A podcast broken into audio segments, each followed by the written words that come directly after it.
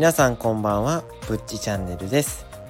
えっ、ー、と前のねちょっと配信から遅れてしまったんですけども申し訳なかったです。ちょっとねいろいろあってっていうのは言い訳なんで言い訳はしないようにしていきたいと思います。それではねちょっとあの申し訳ないかったのは山々なんですけども早速ちょっと話題の方に行かせていただきたいかなというふうに思います。今回はね夜勤ナースの動きについてっていうことで前もお話しさせてもらったと思うんですけどもちらっとねあの次回予告みたいな感じで話させてもらったと思うんですけどもまたね簡単な話なんで聞き流してもらえたらなというふうに思います。それではね施設夜勤ナースの動きについて話していきたいと思います。まずはね流れについていきたいんですけどもまずは申し送り。ナース間での申し送りをしてから、んで、えっ、ー、と、ご飯、夜ご飯の解除になります。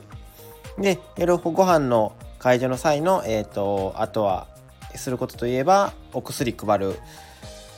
お薬配って、え、ー、と、その日の患者の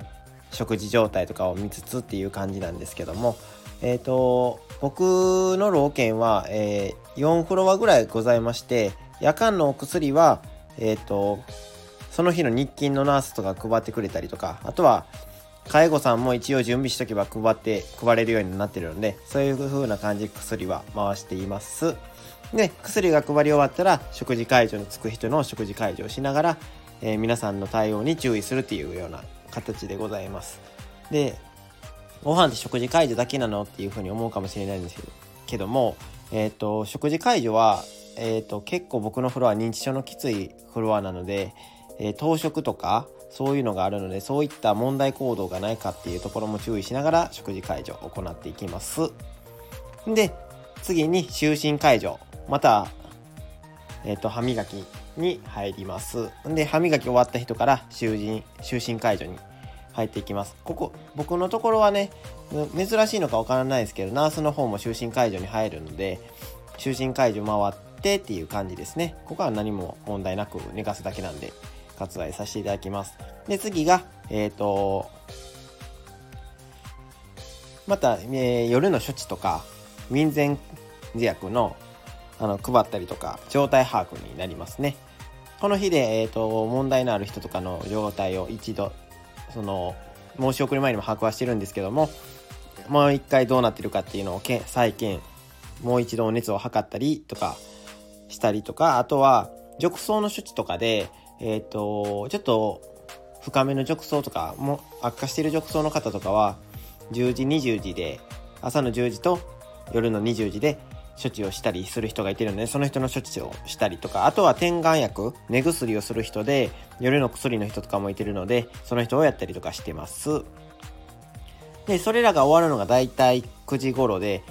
8時半から9時の間で、ほんで、それが終われば、一応ご飯休憩30分ほどいただいてます。で、ご飯休憩いただいたら、基本はもう起こすまでは見守り、起きてきて転倒リスクのある人とかのトイレの介助であったりとか、あとは状態、その、急変がないかとか見たりとか、その辺は多分、普通な感じ、普通っていう言い方もおかしいんですけども、別に見守るだけなんで、見回りとかするだけなんで問題ないかなと思います。で、見回りもそんなずっと回ってるわけじゃなくて、空いてる時間っていうのもあるので、空いてる時間で、えっ、ー、と、自分の担当フロアがあるので、自分のその担当業務とかをやったりとか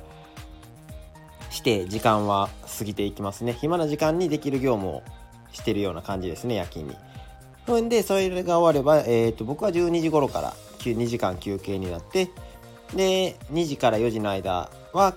他の人の休憩を回したりとかいうことで、えっ、ー、と、すいません。無言になっちゃいしまいましたね。えっ、ー、と、まあ、休憩回しながら回してます。朝4時ぐらいまで。で、朝4時半頃から、えっ、ー、と、パッド交換、介護さんの手伝ったりして、えっ、と、5時半頃から、ちょっと早いんですけども、起こし始めて、6時にもう起こし終えてるよって終えるような状態にしてます。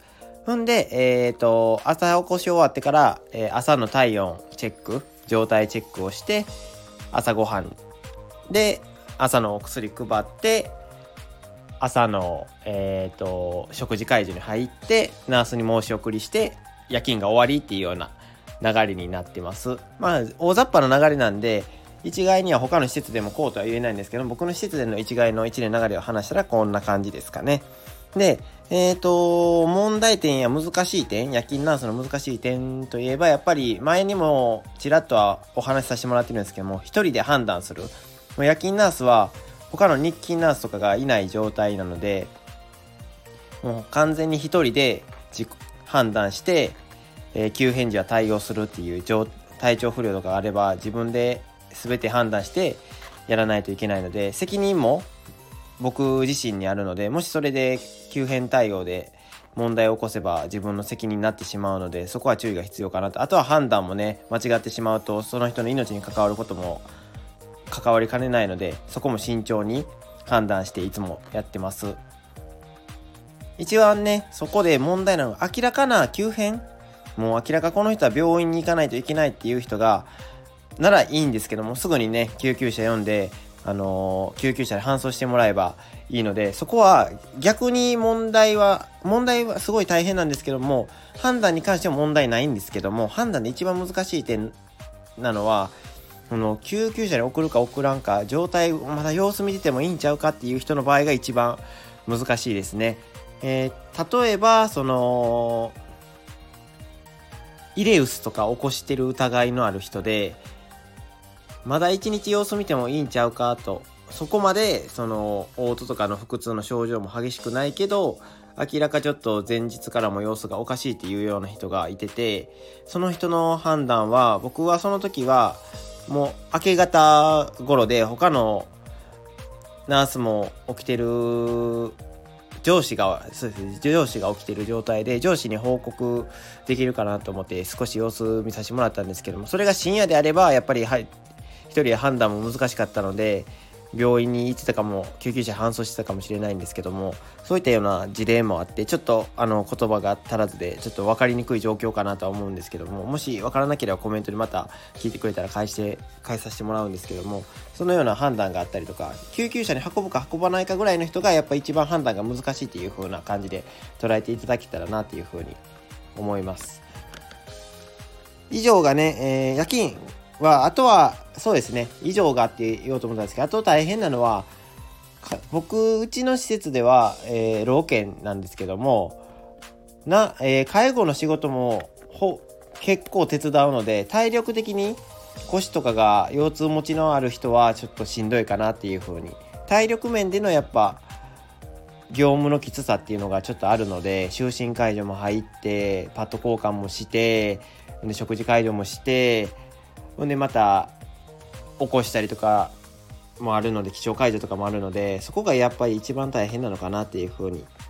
思います。体力に自信があるよ夜勤が得意だよって人はちょっと向いてるのかなっていうふうに思います。もしねバイトとかでそういう施設のバイトがあるなら一回行ってみてもありなのではないかなっていうふうに思います。